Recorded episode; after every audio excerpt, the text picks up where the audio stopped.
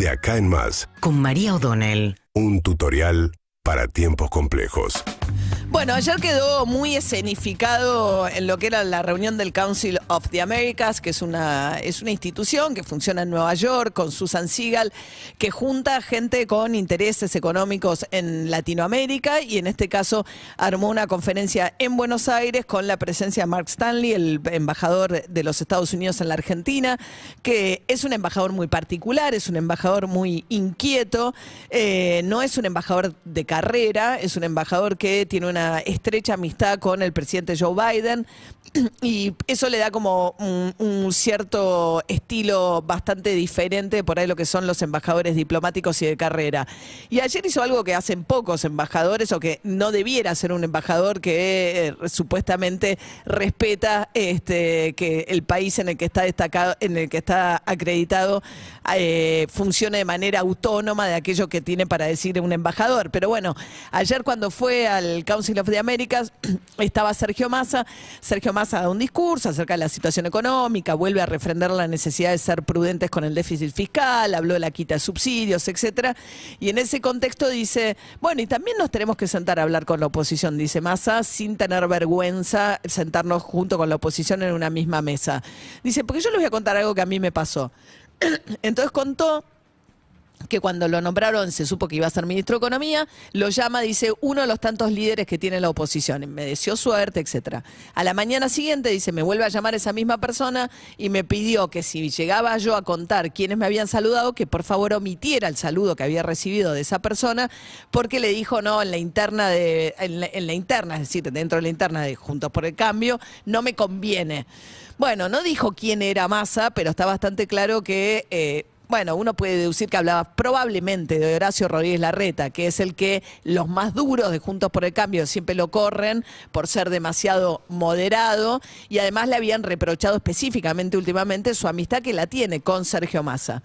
Pero volviendo al embajador, eh, quiero retomar la secuela. Eh, habla Massa, dice que él cree que hay que hablar con la oposición. Después aparece Larreta y dice efectivamente que él cree que el próximo gobierno tiene que ser un gobierno de coalición, que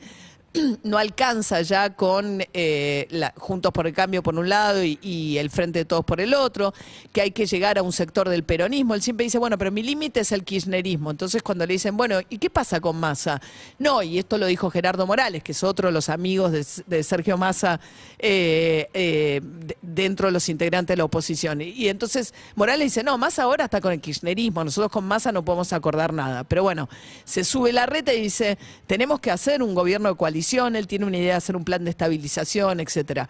Y finalmente en esta saga se sube y le toca hablar a Mark Stanley, el, embajador de Estados Unidos. Y Mark Stanley que dijo, dijo, los escucho hablar de una coalición, la tienen que hacer ya. Dice, no pueden perder 18 meses. Argentina necesita esto de manera urgente háganla ahora. Cosa que evidentemente no va a pasar, entre otras cuestiones porque eh, la situación es muy rara en el gobierno. Ayer estaba Alberto Fernández eh, reunido con una reunión de la CELAC, que es un organismo que reúne a países latinoamericanos y del Caribe, que no tiene ni mucho peso regional. Al mediodía había almorzado con expresidentes y parecía casi en funciones protocolares, mientras el que asume la centralidad total del poder, anuncios de medidas, todos los últimos anuncios de medidas, Alberto Fernández no hace más anuncios, todos los hizo Sergio Massa y ayer el poder estaba ahí con la secretaria de Energía que salió a decir que ya está en completo desacuerdo de lo que fue la difusión de datos privados de gente que, como todo el mundo, porque no existe la posibilidad de no pagar con, con el subsidio, algunos famosos, muy especialmente elegidos, porque no era ninguno afín al gobierno, se difundió cuánto subsidio habían recibido, qué sé yo, Carlos Tevez, Araceli González, además algunos nombres absurdos, o Blaquier de los, del ingenio Ledesma, etcétera. Dijo la secretaria, yo no estoy de acuerdo con eso, de la, de la Secretaría de Energía no salieron esos datos, sin embargo tienen que haber salido del Estado porque solamente el Estado los tiene, o sea que alguien se los filtró a los medios que creyeron además que era lícito difundirlo, cosa que también es discutible. El caso de Real fue el que empezó, después siguieron C5N y Página 12. Pero bueno, en ese contexto es un poco el que marca la línea, ¿no? Un gobierno ahora alineado con Estados Unidos, está preparando su viaje a Estados Unidos Sergio Massa, diciendo frente a empresarios y al embajador de los Estados Unidos aquellas cosas que cree que también sabe, además que están pidiendo, ahora tiene que ir a renegociar probablemente con el Fondo Monetario Internacional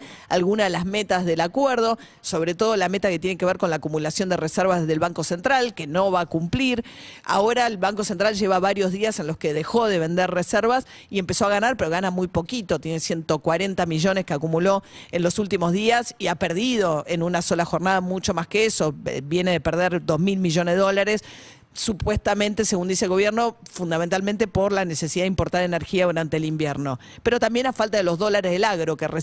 que no terminaron de liquidar, eh, aunque hubo eh, una liquidación récord en términos de los precios. Bueno, eso es lo que espera más, a que ahora empiezan a aparecer eh, más esos dólares y acercarse un poco más a la meta, pero sabiendo que va a ir a renegociar con el Fondo Monetario, va a viajar en septiembre a Washington y es prácticamente un diseño de gobierno donde Cristina Kirchner ¿Qué le regala Massa por ahora? Su silencio. Ayer contó Pablo Moyano, el secretario de Camioneros, que estuvo reunido con Cristina Kirchner y dijo, está muy preocupada por la inflación, dijo Pablo Moyano, eh, presionando, y es alguna medida que se va a venir en los próximos días, por la idea de un bono eh, o algún tipo de refuerzo de ingresos, sobre todo para los sectores informales, para tratar de que, no sé, digamos, de que mejore un poco el ingreso de los sectores informales en un contexto dificilísimo de inflación de lo que fue el mes de julio con 7,4 y lo que se viene para agosto que no va a bajar del 6%. Síguenos en Instagram y Twitter. Arroba Urbana Play FM.